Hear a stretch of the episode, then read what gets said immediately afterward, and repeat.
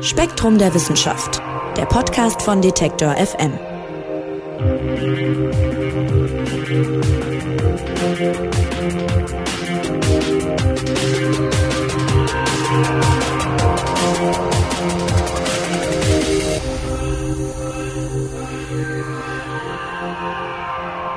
Hallo und herzlich willkommen zu einer neuen Ausgabe des Spektrum Podcasts von Detektor FM.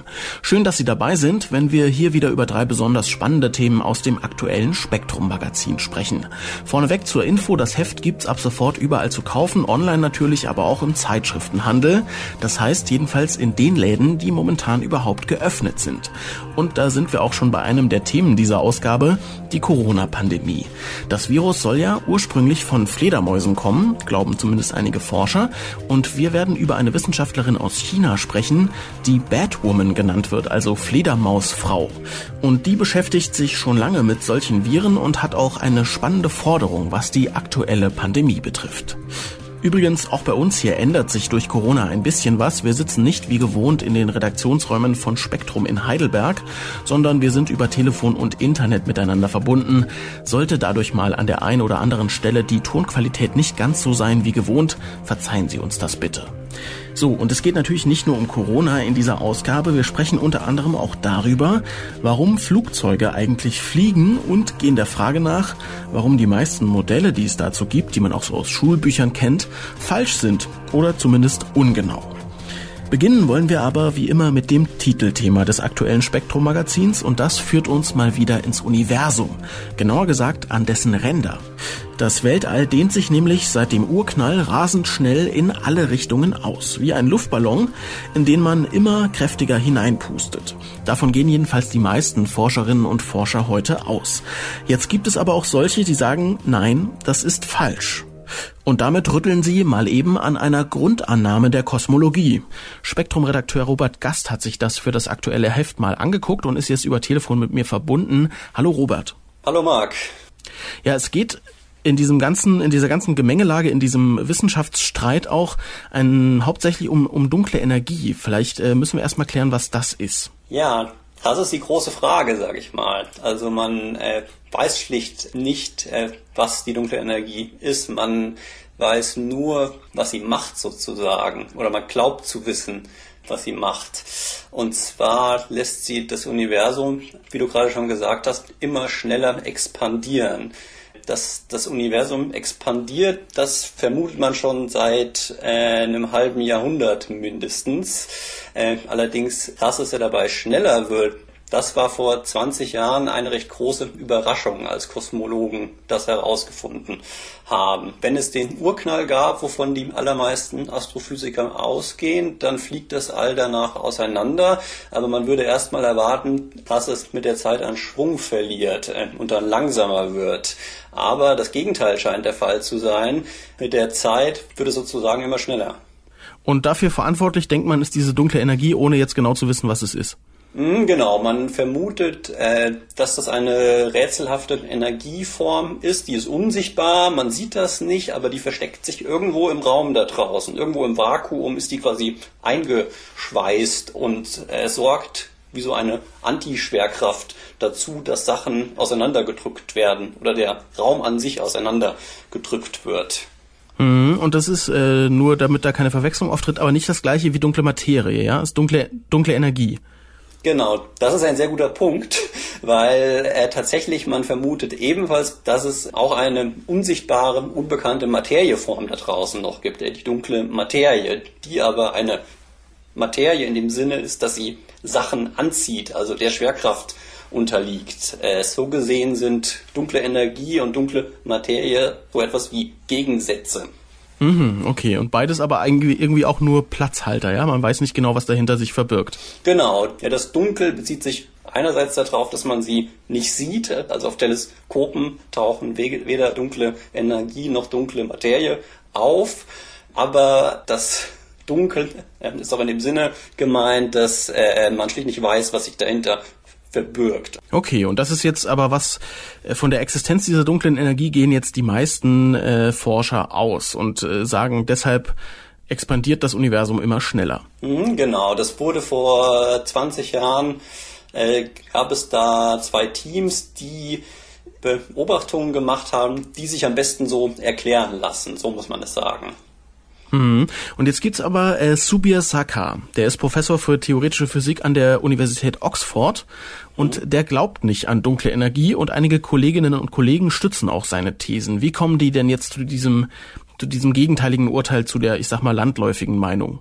Ja, man muss dazu sagen, Subir Saka, äh, der glaubt seit 20 Jahren nicht daran. Also der ist jemand, der da von ganz Anfang an äh, Probleme mit diesem Konzept hat.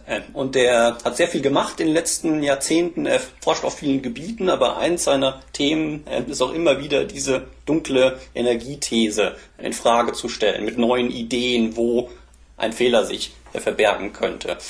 Und jetzt konkret, zuletzt vor, vor kurzem, hat er sich gemeinsam mit drei Kollegen äh, sogenannte Supernovae vorgenommen, also Sternexplosionen, die im weit entfernten Weltall stattgefunden haben vor sehr langer Zeit und deren Licht uns jetzt heute erst erreicht.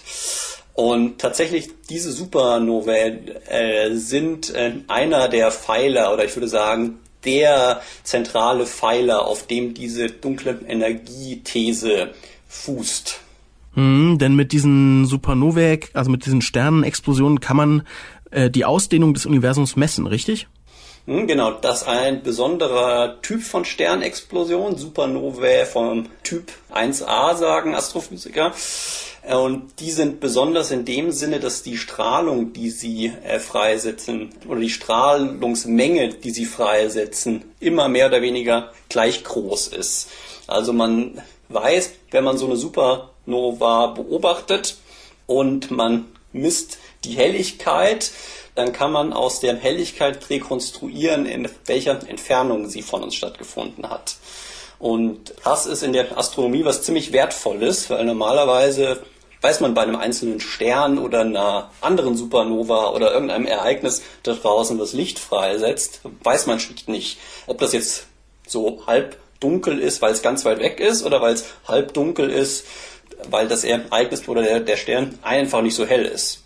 Und bei Supernovae vom Typ 1a hat man das Problem nicht. Da kann man relativ geradlinig sagen, aha, diese Supernova hatte die und die Helligkeit, das heißt, die muss äh, 1,2 Milliarden Lichtjahre entfernt stattgefunden haben. Hm.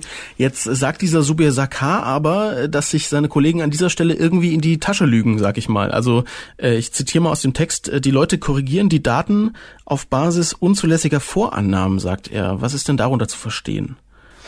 Ja, nun ist die Helligkeit von Supernovae aber nur ein Puzzlestein in der Kosmologie. Das zweite, was äh, Forscher unbedingt herausfinden wollen über weit entfernte äh, Supernova-Explosionen ist ja die Geschwindigkeit relativ zu uns, äh, weil die braucht man letztlich, um die Expansionsgeschwindigkeit des Alls zu messen oder abzuschätzen.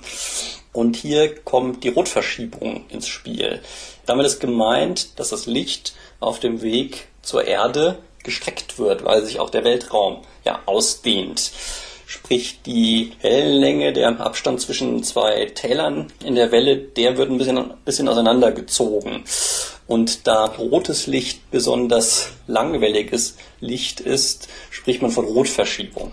Das Problem ist jetzt, dass man so eine Rotverschiebung nicht nur durch die Expansion des Raums bekommt, sondern auch, wenn sich die Quelle bewegt, also die Galaxie, in der die Supernova stattgefunden hat, wenn die von uns wegfliegt, äh, dann verschiebt sich die Frequenz oder Wellenlänge der Strahlung auch ein bisschen und wächst ein bisschen, wird genauso gestreckt. Das ist der bekannte Doppler-Effekt vom Krankenwagen, den man aus der Schulphysik kennt, wo, ja, wo Schallwellen äh, in die Länge gezogen werden in dem Fall, wenn der Krankenwagen von uns davon eilt. Mhm, ja, das kennt man. Genau. Und so hat man das Problem, man hat da zwei Effekte, die die Rotverschiebung bewirken.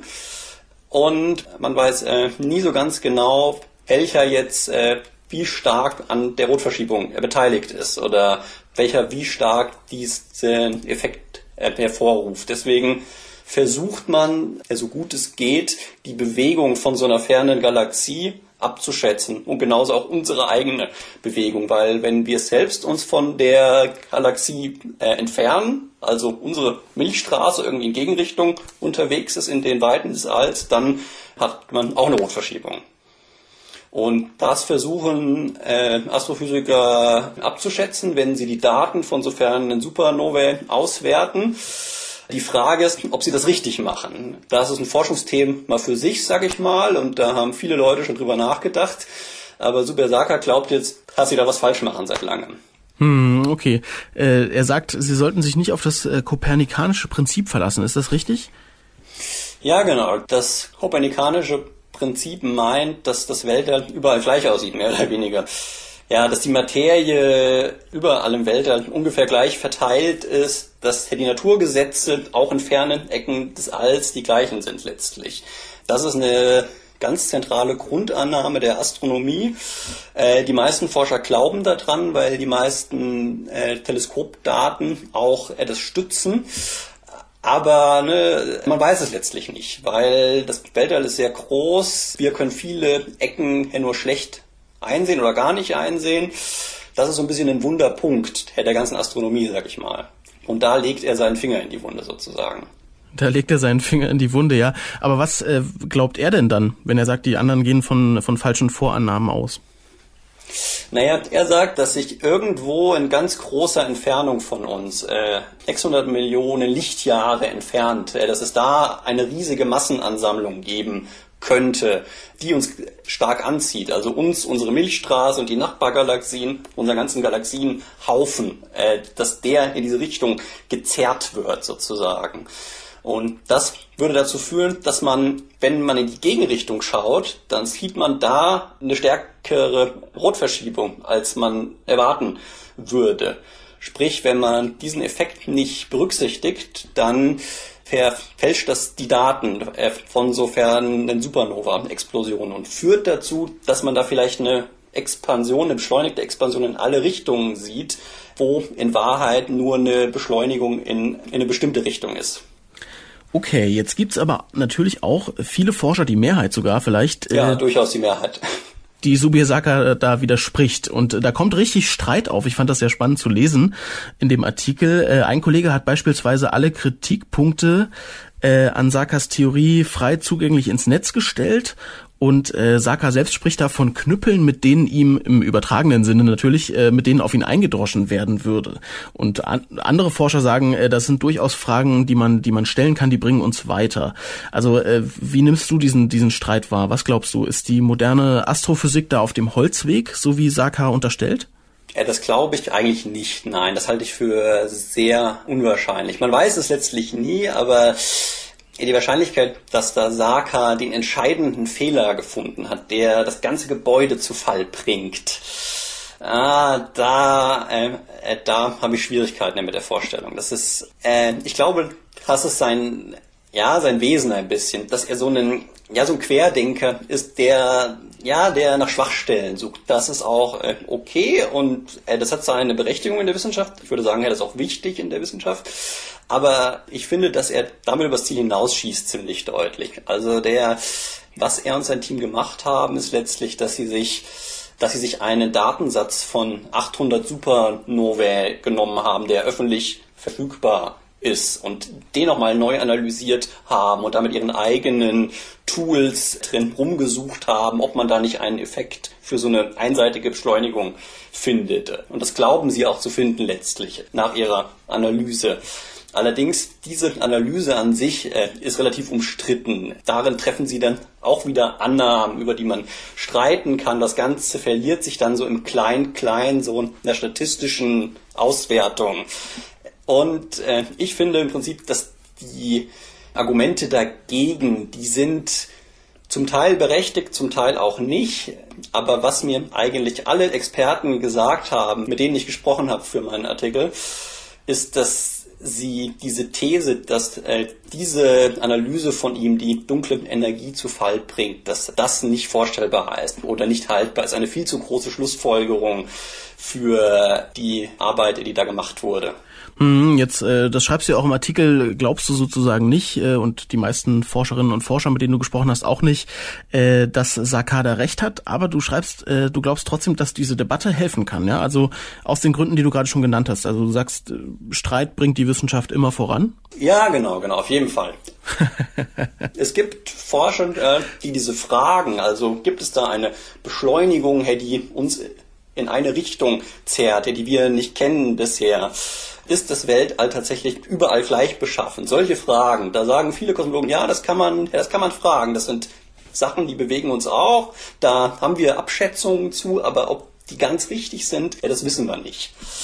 Und von daher würde ich sagen, dass er da im Detail vielleicht schon einen Punkt haben könnte und das schon auch Fragen sind, die vielleicht dazu führen, dass sich die Leute nochmal die Daten genauer angucken, nochmal aus einem, aus einem, aus einem anderen Blickwinkel draufschauen und so und da vielleicht im Prozentbereich sich etwas bewegen könnte. Ja, und man dann viel sieht, ah, vielleicht waren wir da zwei Prozent zu optimistisch. Ja, oder der Fehler ist drei bis vier Prozent größer, als wir dachten. Ja, dass so etwas am, ja, dann daraus kommt, das könnte ich mir vorstellen, weil äh, es schon gerade Debatten gibt in der Kosmologie, andere Debatten, in denen es auf so ein paar Prozent ankommt. Ja, also zum Beispiel ein großer Streit gerade ist die Frage, wie schnell das Universum heute expandiert. Also nicht die Frage, ob es da eine dunkle Energie gibt, sondern wie schnell konkret das Universum im, im Hier und Jetzt auseinander strebt. Das ist auch nicht so leicht zu messen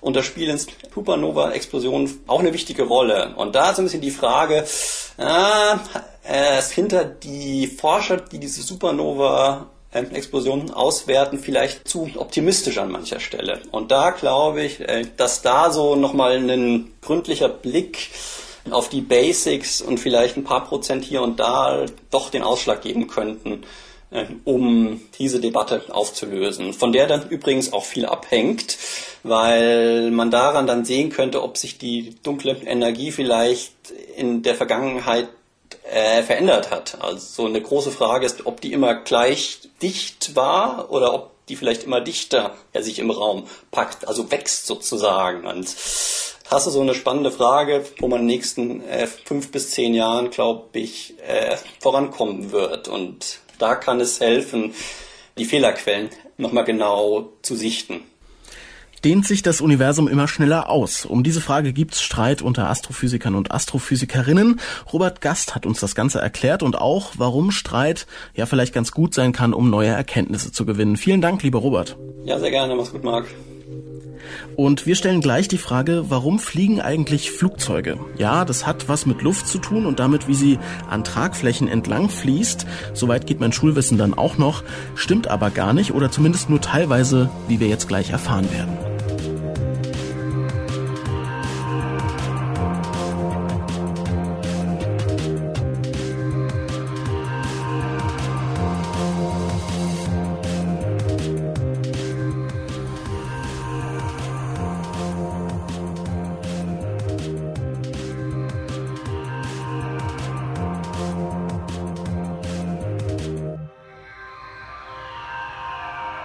Auch wenn gerade wegen der Corona-Pandemie viele Flughäfen stillstehen, in Deutschland steigen normalerweise jeden Tag weit über 300.000 Passagiere in ein Flugzeug und vertrauen damit im Grunde ja ihr Leben so ein bisschen der Physik an.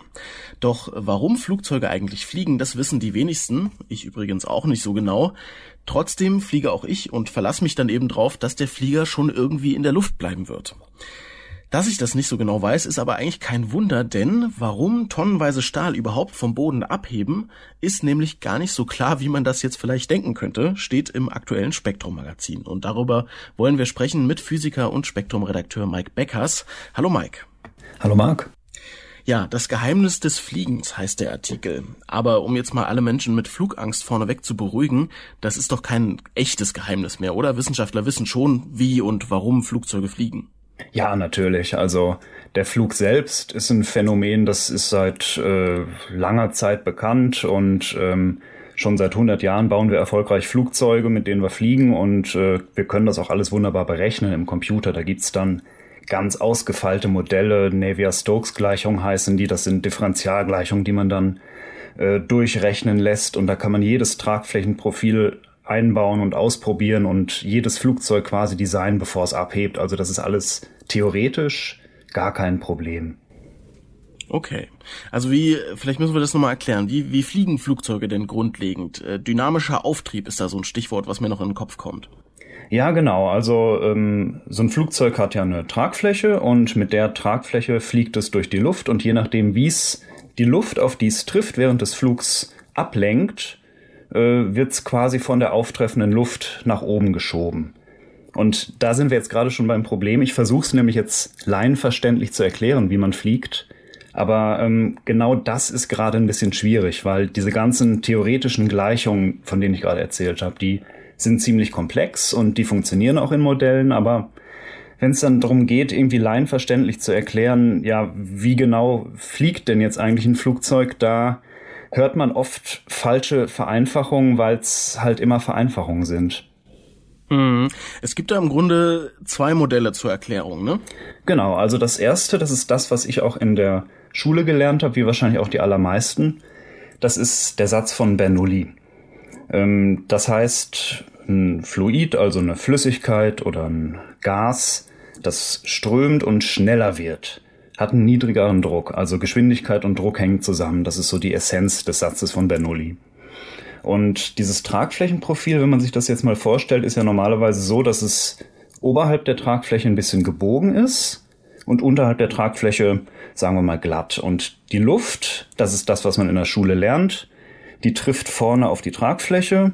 Ein Teil der Luft wird unter der Tragfläche entlang geführt, ein anderer Teil ober der, äh, überhalb der Tragfläche und der ist schneller, weil die Tragfläche da mehr Weg hat, den die Luft entlanglaufen muss. Und weil sie obenrum schneller ist, ist dann geringerer Druck und dieser Druck zieht quasi die Tragfläche nach oben. So lernt man so habe ich es auch in der Schule gelernt. Aber ja, das ist, das ist leider nur ein kleiner Teil der Wahrheit. Also äh, das einfachste Gegenargument ist, ein Flugzeug mit so einer Tragfläche kann tatsächlich auch beim Kunstfliegen beispielsweise kopfüber fliegen. Und äh, das kann man dann natürlich überhaupt nicht mehr erklären, wenn der gebogene Teil quasi unten ist und das Flugzeug trotzdem in der Luft bleibt. Ach so, du meinst, wenn das Flugzeug äh, auf dem Rücken praktisch fliegt, dann ist, ah ja klar, dann ist die Trag Tragfläche einfach umgedreht. Und, genau, aber äh, nach, trotzdem bleibt es in der Luft. Nach dem, was du gerade gesagt hast, müsste dann eigentlich es ja nach unten gezogen werden, weil die Luft unten jetzt schneller vorbeifließt, richtig? Genau, und deswegen ist so dieser erste Weg, äh, den man am häufigsten hört, nicht so richtig elegant und in solchen Situationen auch wirklich falsch und irreführend. Ein etwas richtigerer Weg, der argumentiert mit dem guten alten Newton. Der äh, Newton hat nämlich gesagt, zu jeder Kraft gibt es eine Gegenkraft. Hast du vielleicht auch schon mal gehört in einem der berühmten Newtonschen Gesetze. Und äh, wenn jetzt so Luftteilchen auf die leicht schräg angestellte Tragfläche treffen, dann werden die wie, wie so ein Tischtennisball von einem Tischtennisschläger äh, abgelenkt nach unten. Und wenn diese ganzen Luftteilchen wie so Tischtennisbälle alle auf die Tragfläche treffen und nach unten fliegen, dann muss die Tragfläche im Gegenzug eine Kraft nach oben erfahren. Und so kann man dann beispielsweise auch erklären, warum Flugzeuge kopfüber fliegen, weil die dann immer noch so einen gewissen Anstellwinkel haben, auf den die Luftteilchen auftreffen und nach unten abgelenkt werden. Also das ist schon eine deutlich richtigere Erklärung. Das äh, wurde im Text mit einem Beispiel illustriert, das ich ganz anschaulich fand, äh, nämlich wenn man äh, seine Hand beim Autofahren aus dem Fenster hält, dann äh, wird die Handfläche so nach oben gedrückt. Das ist das, ja? Genau, das ist der Effekt. Also Luftteilchen treffen vorne auf die schräg angestellte Hand, prallen nach unten ab und deswegen muss quasi die Hand nach oben zurück abprallen, damit die Kräfte alle wieder im Gleichgewicht sind. Okay, also und diese Newton-Variante der Erklärung ist äh, ein bisschen besser als die von Bernoulli, sagst du, aber die reicht trotzdem nicht aus? Oder wieso sagt der Artikel, es ist noch unklar so ein bisschen? Oder es ist so schwer zu vermitteln ähm, in einem einfachen Modell? Ja, genau. Also Newton ist schon ziemlich gut, reicht aber trotzdem nicht aus, weil wenn man sich mal mit Messungen genau anguckt, wie sind die Druckverhältnisse um so eine Tragfläche herum, dann gibt's oberhalb der Tragfläche immer einen Bereich niedrigeren Drucks. Und mit diesem Newtonschen Ansatz kommt man da nicht wirklich weit, weil eigentlich, wenn man sich mal genau überlegt, dann ähm, geht es bei Newton ja immer nur drum, was passiert unter der Tragfläche. Also die Luftteilchen prallen da drauf, unten an die angestellte Tragfläche, werden nach unten abgelenkt. Aber was oberhalb der Tragfläche passiert, das wird irgendwie nicht so richtig klar mit Newton. Also du kannst, äh, du kannst nichts über die Luftteilchen sagen, die über die Tragfläche wegfliegen. Und tatsächlich ist das ja eigentlich der entscheidende Bereich. Also die Tragflächen sind oben ja auf eine gewisse Art und Weise gekrümmt und leiten die Luft über sich hinweg, sodass sie nach unten wegströmt und es gibt eben diesen Bereich niedrigeren Drucks, aber all das kann man mit diesem einfachen Newtonschen Prinzip nicht mehr herleiten. Hm, wie schwierig das ist, zeigt sich auch daran, dass äh, auch Albert Einstein daran gescheitert ist, äh, das vernünftig zu erklären.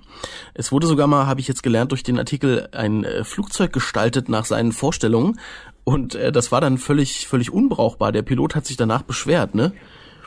Ja, genau. Also Einstein hat ähm, Anfang des 20. Jahrhunderts, als der Flug, der motorisierte Flug noch relativ jung war, sich mal versucht an so einer allgemeinverständlichen Darstellung. Das hat er in so einem kleinen Aufsatz beschrieben, 1916 war das.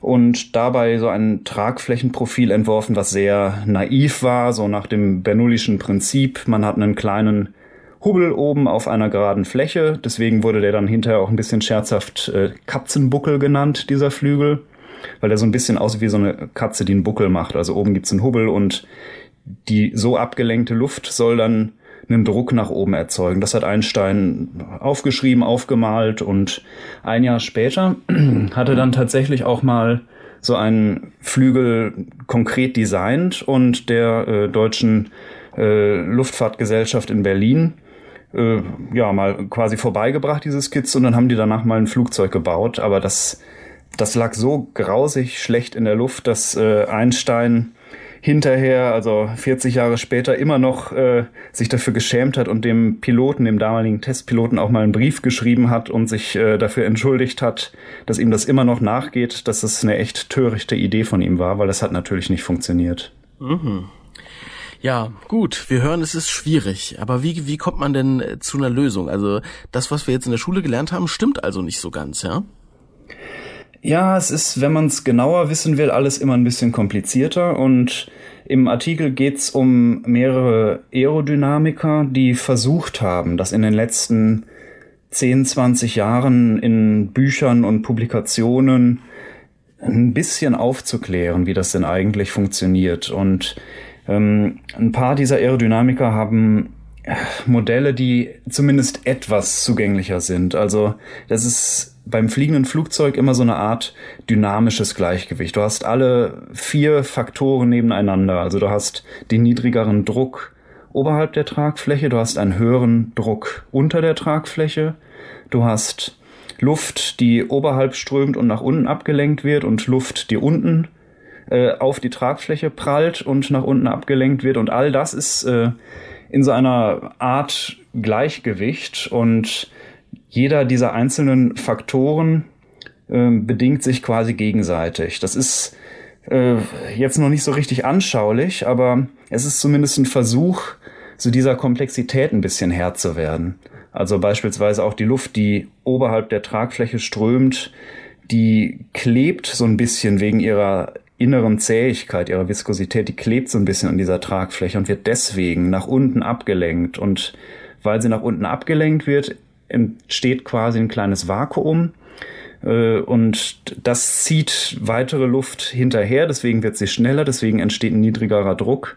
Also man muss das Ganze ein bisschen dynamischer und ganzheitlicher betrachten gewissermaßen. Das ist noch etwas unbefriedigend, aber der Artikel soll zeigen, dass die einfachen Dinge, die wir in der Schule lernen, eben auch noch nicht so richtig das ganze Bild wiedergeben.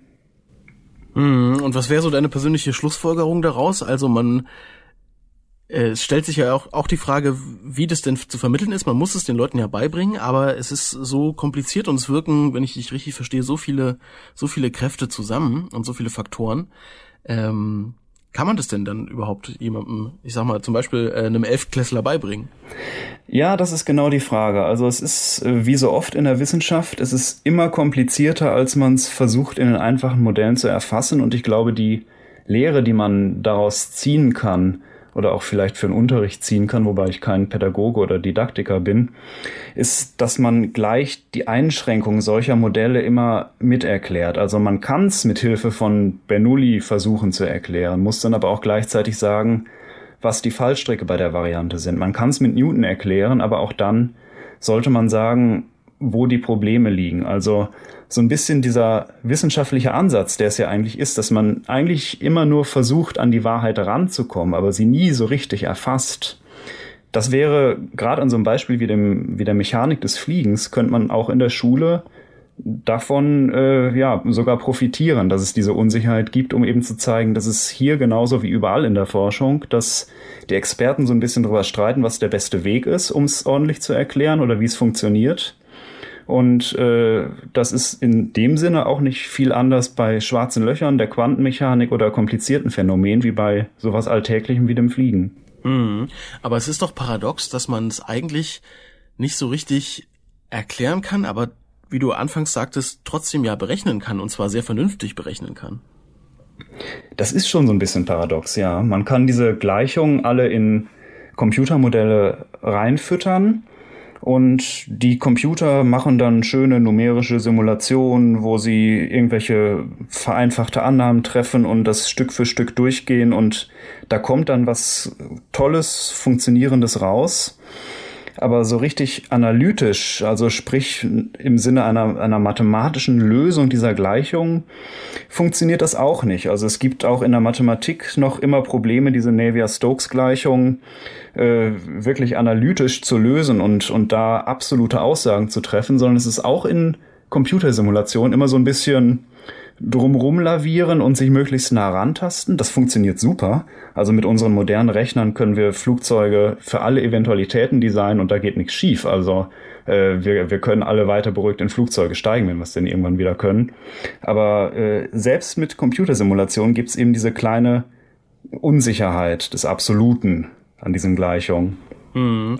Und Mike, abschließende Frage. Äh, als Physiker weißt du ja um diese, diese Probleme. Hat das äh, dein Gefühl verändert, wenn du in ein Flugzeug steigst?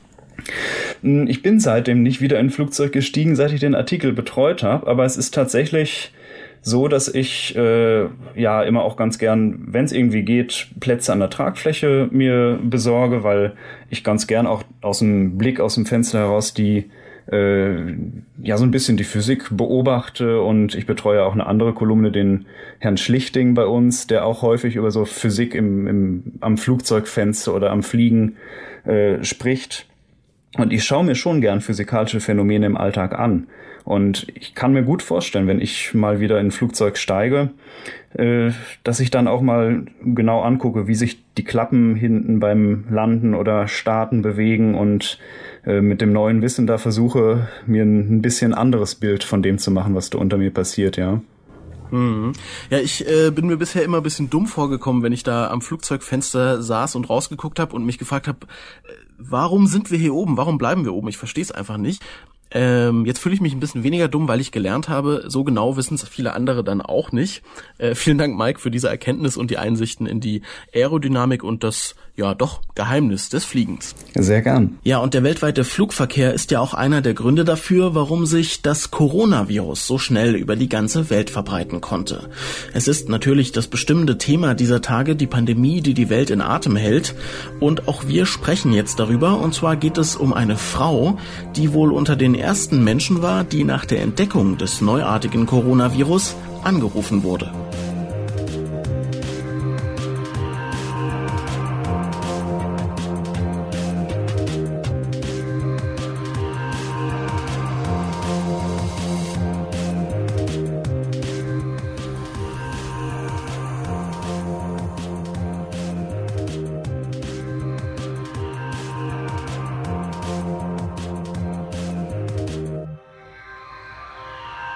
Ja, die Menschen, denen in Deutschland gerade mit am meisten zugehört wird, sind Virologinnen und Virologen.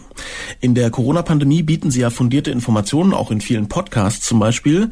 Und auf Ihnen ruht auch die Hoffnung vieler Menschen, dass sie es nämlich schaffen, schnell einen Impfstoff oder Medikamente zu entwickeln. Und auch wir wollen uns heute mit Corona beschäftigen. Allerdings gehen wir weg von der Suche nach Gegenmitteln und hin zur Suche nach den Ursachen, also direkt zur Quelle sozusagen. Und die liegt wohl in einer Fledermaushöhle irgendwo in China. Frank Schubert ist Biologe und Redakteur bei Spektrum und jetzt bei mir am Telefon. Hallo Frank. Hallo Marc. Ja, also die, als so die ersten Corona-Nachrichten zu uns schwappten, das muss so ganz zum Ende von 2019 gewesen sein, da war äh, die Dame, über die wir jetzt sprechen wollen, schon längst informiert. Xi Zhengli heißt die, ist Virologin und wird auch Batwoman genannt. Warum denn? Was erforscht sie denn? Naja, die äh, Xi Zhengli äh, erforscht äh, seit 16 Jahren quasi das Auftreten von Viren, also von Coronaviren in Fledermauspopulationen und ähm, begibt sich da mit ihrem Team eben zu diversen Fledermaushöhlen hin in China ähm, und dort beproben sie die Tiere. Sie nehmen also Blut- und Speichelproben und Kotproben von diesen Tieren und analysieren die auf äh, Coronaviren. Und ja, genau, das, deswegen hat sie diesen Namen Bad Woman quasi bekommen. Mm, also die Fledermausfrau sozusagen. Genau. Und äh, diese Forschung ist, wie ich im Artikel gelernt habe, auch nicht nicht ganz einfach. Also wie wie kommt man denn solchen Fledermäusen auf die Spur? Da muss man teilweise äh, sehr große sehr große Hürden nehmen, ne? Ja, genau. Also zum einen liegen diese Höhlen, die sind ja nicht immer gut zugänglich. Die liegen oft also irgendwie in bergigen, steilen Gelände, was halt, ja, wo man doch einige Anstrengungen auf sich nehmen muss, um dahin zu kommen. Und um an die Tiere selbst zu kommen, die fliegen ja nachts aus. Das heißt, die Forscher müssen dann tagsüber an den Eingängen dieser Höhlen Netze ausspannen und dann eben warten, bis die Tiere dann nachts ausschwärmen. Dann können sie sozusagen von Tieren, die sich dort verfangen haben, Blutproben, Speichelproben und andere Proben nehmen. Und das bedeutet natürlich dann eben Nachtarbeit. Und nach etwas Schlaf äh, in den frühen Morgenstunden kehren sie dann irgendwie am Vormittag zurück zu diesen Höhlen, um weitere Proben zu nehmen. Also das ist eine ziemlich, mitunter offensichtlich ziemlich anstrengende Arbeit. Ja. Mm, und auch äh, auch äh, geruchsintensiv habe ich gelesen. Also irgendwo äh, war war schön beschrieben, äh, wie es auch stinkt in diesen Höhlen, weil da alles voll mit Fledermauskot ist. Ja, genau. Also ähm, das hat die äh, Xi Shengli beschrieben, also von von einer Mine dort, die sie untersucht hat. Da ähm, waren, war eben eine große Fledermauskolonie drin, alles verdreckt halt mit Kot und auf dem Kot selber sind auch noch Pilze gewachsen. Und das kann man sich natürlich vorstellen, dass es jetzt nicht besonders angenehm riecht, klar. Ja, und äh, kommen wir mal dazu, was sie mit der Arbeit äh, so erreicht, was sie rausfindet. Ähm, Zheng Li war mit ihren Kolleginnen und Kollegen auch schon äh, bei der SARS-Epidemie im Einsatz und hat damals mit anderen rausgefunden, woher das Virus kommt. Ne? Wie, wie hat sie das denn rausgefunden? Naja, bei, bei der SARS-Epidemie 2002, 2003 ähm, kam mir dann relativ bald schon die Vermutung auf, dass ähm, sich Wildtierhändler äh, infiziert hatten an Zibetkatzen äh, mit diesem Erreger. Und da stand die Frage jetzt im Raum, wo kam der Erreger ursprünglich her? Und da hat äh, Shi und ihre Kollegen haben da eben jahrelang drüber geforscht, haben also mh, viele, viele Fledermaushöhlen aufgesucht und haben äh, nach Genmaterial von Coronaviren gesucht, also in diesen Tieren und haben jahrelang nichts gefunden, waren da schon sehr frustriert und die Arbeit stand sozusagen schon kurz davor zu scheitern. Und dann haben sie es mit einem neuen Ansatz versucht, nämlich mit einem Testkit, was eigentlich äh, dafür da war, äh, Antikörper nachzuweisen in menschlichem Blut, die also die der menschliche Organismus in Reaktion auf eine ähm, auf eine SARS-Krankheit sozusagen bildet. Und das war völlig unklar, ob dieser Antikörperkit eben auch bei Fledermäusen funktionieren würde, aber das hatte Erfolg. Also sie konnten damit tatsächlich in Fledermäusen Antikörper nachweisen, die die Fledermäuse äh, als Reaktion auf Coronaviren ähm, bilden und haben dann mit Hilfe dieser Antikörpertests ihre Suche nach und nach eben eingeschränkt auf eine äh, bestimmte Höhle und haben dann in dieser Höhle auch tatsächlich äh, festgestellt, dass ähm, die Fledermäuse, die dort äh, in Kolonien siedeln, ähm, also hunderte verschiedene Coronaviren quasi in sich tragen und diese Viren vermischen sich zum Teil miteinander, also das Erbgut dieser Viren vermischt sich zum Teil miteinander. Und viele dieser Viren sind sozusagen harmlos, äh, aber andere sind eben auch gefährlich und darunter war eben auch ein Verwandter des SARS-Erregers und ja, so sind sie quasi nach jahrelanger Suche dem SARS-Erreger auf die Spur gekommen. Mm, und die aktuelle Pandemie hat ja auch äh, sozusagen, steckt ja auch SARS im Namen von dem, von dem aktuellen Virus. Genau. Äh, kommen wir mal zu den Fledermäusen. Ich finde das interessant. Wieso sind die denn so fliegende, äh, fliegende Virenfabriken, heißt es, glaube ich, im Artikel. Also wieso, wieso speichern die so viele Viren? Naja, das, das ist eine interessante Frage. Also offensichtlich ist es so, da ist jetzt gerade kürzlich eine Arbeit erschienen, dass ähm, Fledermäuse einen sehr aktiven Stoffwechsel haben, weil sie eben fliegende Tiere sind und damit ja eben diesen aktiven Stoffwechsel benötigen. Und das bedeutet aber auch, dass in diesem aktiven Stoffwechsel viele reaktionsfreudige Sauerstoffspezies, freie Radikale und entzündungsauslösende Abfallstoffe entstehen, also eben mehr als im menschlichen Stoffwechsel. Und der Organismus dieser Tiere muss irgendwie damit zurechtkommen. Und das bedeutet eben unter anderem, dass ähm, das Immunsystem dieser Tiere äh, stark hochreguliert ist, eben äh, um Zellschäden und Entzündungen zu verhindern, die also eigentlich entstehen müssten durch diesen sehr aktiven Stoffwechsel. Und dieses hochregulierte Immunsystem ähm, ja, hat eben auch zur Folge, dass diese Tiere offensichtlich ziemlich gut ähm, zurechtkommen mit Virusinfektionen. Das heißt, äh, die können also auch hochaggressive Viren offensichtlich gut in Schach halten durch eine starke zelluläre Abwehr.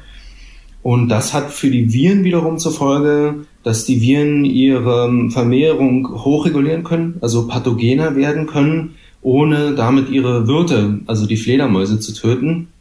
Und deswegen ähm, ja, zirkulieren quasi ja stark ähm, aggressive Virenstämme eben in diesen Fledermäusen.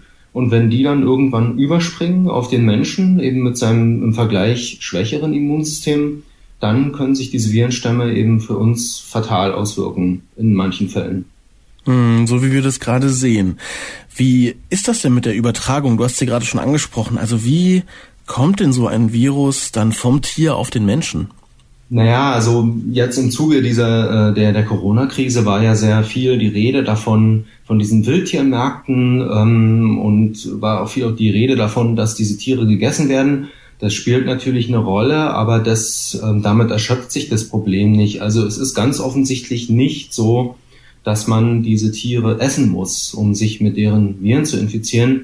Ähm, Untersuchungen auch von Shi und ihren Kollegen haben gezeigt, dass äh, im Umkreis solcher Fledermaushöhlen, ähm, also wenn es dort menschliche Siedlungen gibt, Dörfer und so weiter, dann ähm, ist im Blut dieser Menschen sind häufig Antikörper gegen Coronaviren nachweisbar, auch wenn diese Menschen nie äh, Fledermäuse gegessen haben. Das ist einfach so, dass natürlich diese Tiere, die schwärmen nachts aus, die lassen dann ihren Kot fallen auf Pflanzen, die vielleicht gegessen werden.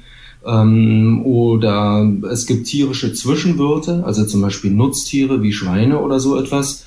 Die Schweine infizieren sich auf irgendwelchen oft nicht bekannten Wegen äh, an den äh, Fledermäusen und von den Schweinen äh, springt dann der Erreger auf Menschen über. Also da gibt es offensichtlich viele, äh, viele mögliche Übertragungswege und es ist nicht so, dass man in jedem Fall ähm, diese Tiere gegessen haben muss, um sich damit äh, mit, mit den Viren zu infizieren, sondern ähm, ja, man muss sozusagen, offensichtlich reicht es schon, sich in räumlicher Nähe zu denen zu befinden, also beispielsweise im Umkreis von Fledermaushöhlen zu wohnen oder so etwas. Und es ist also auch nicht so, verstehe ich dich richtig, dass das jetzt äh, von der Fledermaus zwangsläufig direkt auf den Menschen kommt, sondern da gibt's da gibt's äh, Zwischenwirte sozusagen. Genau, also das kennt man von anderen Viren, also beispielsweise vom Hendra-Virus, ähm, der ähm, übergesprungen ist, glaube ich, über das Pferd das ging über das Pferd. Ähm, da war das, da waren Pferde, der, der Zwischenwirt und vom Pferd ist es dann auf den Menschen gegangen. Es gibt andere Viren, also zum Beispiel das Nipah-Virus. Ähm, da war der Zwischenwirt, äh, waren Schweine. Also das ist auch ein nicht seltener Übertragungsweg, dass das Virus einfach über verschiedene tierische Zwischenstationen springt und letztlich dann beim Menschen landet. Und da kommt natürlich das Thema intensive Landwirtschaft auch rein, also Massentierhaltung und so weiter. Das ähm, sind offensichtlich, ähm, also wenn wenn Tiere, Nutztiere, sehr viele Nutztiere und Menschen und Wildtiere auf engem Raum irgendwie zusammenkommen, dann eröffnen sich den Viren offenbar viele mögliche Übertragungswege, wie sie letztlich eben dann zu den Menschen kommen können. Mhm. Das wäre meine nächste Frage auch. Also du sagtest, es reicht, dass die Menschen da in der Nähe von von äh, Fledermauspopulationen leben. Also was bedeutet das denn? Wo auf der Welt passiert dann sowas am ehesten, dass solche Viren überspringen? Man hört es ja oft dann sozusagen äh, viele auch aus dem asiatischen Raum hat man es mal gehört in letzter Zeit. Dann war natürlich Ebola ein Thema auf dem afrikanischen Kontinent. Ist es da, wo sozusagen Mensch und Tier noch enger zusammenleben? Naja, also offensichtlich kommt es ähm, zu solchen Übertragungen von äh, Krankheitserregern von Tieren auf, also von Wildtieren auf Menschen, kommt es offensichtlich ähm, vor allem überall dort, wo Menschen in Lebensräume von Wildtieren eindringen und diese Lebensräume für sich beanspruchen. Also das passiert natürlich dort, wo, wo es sehr viele Menschen gibt, wo diese Menschen sich ähm, eben ausbreiten in frühere Wildtierräume wo also die Landnutzung sich ändert, also sozusagen sehr sehr intensiv zum Beispiel Wälder gerodet werden, äh, Bergbau betrieben wird, ähm, Straßenbau betrieben wird, ähm, extensive und intensive Landwirtschaft betrieben wird und so weiter. Also überall dort, wo die, die Landnutzung sich stark ändert und sehr stark eben eingedrungen wird seitens des Menschen in, in Wildtierräume, überall dort besteht offenbar ein erhöhtes Risiko dass Viren, Krankheitserreger oder eben auch andere Krankheitserreger von Wildtieren auf Menschen überspringen. Genau. Mm, okay, und das sind ja Entwicklungen, die auch äh, vielfach weltweit stattfinden. Äh, und die aktuelle Corona-Pandemie zeigt uns ja, dass äh, wir da auch gefeit sein müssen, vielleicht auch für die Zukunft. Also es wird ja sicherlich nicht die letzte, äh, letzte Virusepidemie gewesen sein, die uns da bevorsteht. Und äh, deshalb finde ich äh, Xi Zhenglis Ansatz bei der Forschung, bei der Erforschung dieser Viren ganz interessant. Der unterscheidet sich nämlich ein bisschen von anderen. Vielleicht kannst du das mal erklären. Also sie hat ja, hat ja eine sehr konkrete Empfehlung, wie wir in Zukunft äh, mit, mit der Forschung da arbeiten sollen und wie wir mit diesen Viren umgehen sollen. Ja, naja, also ähm, Covid-19 wird, so traurig das ist, aber vermutlich nicht die letzte Epidemie gewesen sein, die also irgendwie von Wildtieren ausgeht und dann auf menschliche Populationen überspringt, äh, sondern Forscher, also Virologen schätzen, dass es vielleicht etwa 5000 Coronavirenstämme gibt, die in Fledermauspopulationen zirkulieren. Und Fledermäuse sind natürlich jetzt auch nicht die einzigen Wildtiere, von denen Viren überspringen können auf den Menschen. Also man muss einfach damit rechnen, dass es in Zukunft weitere solche Ereignisse geben wird. Und deswegen plädieren viele Virologen, also nicht nur Ski, sondern auch andere Virologen dafür, dass man präventiv versucht, ähm, solche Übertragungsereignisse, naja, möglichst früh zu erkennen. Also indem man überall dort, ähm, wo also neue Virenstämme irgendwie auftauchen von Wildtieren, dass man dort gleich hergeht und, und präventiv äh, Blutproben und Absprüche von Nutztieren macht, also von, von gezüchteten Wildtieren und von Menschen, dass man also gleich sozusagen ganz breit äh, screent und einfach schaut, kommt es dort zu Übertragungsereignissen, sowohl in tierischen Populationen als auch natürlich ähm, im Hinblick auf menschliche Populationen und dass man ähm, einfach mit einem ganz breiten Ansatz der Tiere und Menschen einschließt. Man kennt das auch als One Health, bezeichnet man diesen Ansatz, dass man einfach dort schon ähm, versucht im Vorfeld zu erkennen, wo könnten, wo könnte es äh, zu solchen Übertragungen kommen und wie kann man denen möglicherweise entgegenwirken. Mm, das heißt also im Grunde Daten sammeln und dann so eine Art Katalog erstellen, also so ein bisschen ja äh, dem Ganzen vorgreifen, was wir gerade erleben. Genau, so in der Art, ja. Hm, okay, spannende Einsichten in die aktuelle Corona-Pandemie, aber auch in die Vielfalt, leider Vielfalt der Coronaviren, die es so gibt äh, und die Ursprünge des Ganzen. Vielen Dank für die Infos, lieber Frank. Danke, danke auch von mir. Ja, und schöne Grüße nach Heidelberg. Danke. Und das war der Spektrum Podcast für diesen Monat. Das Magazin können Sie jetzt online und im Zeitschriftenhandel kaufen oder natürlich ganz bequem per Abo nach Hause liefern lassen. Mein Name ist Marc Zimmer. Ich sage vielen Dank fürs Zuhören. Bleiben Sie gesund und machen Sie es gut. Spektrum der Wissenschaft. Der Podcast von Detektor FM.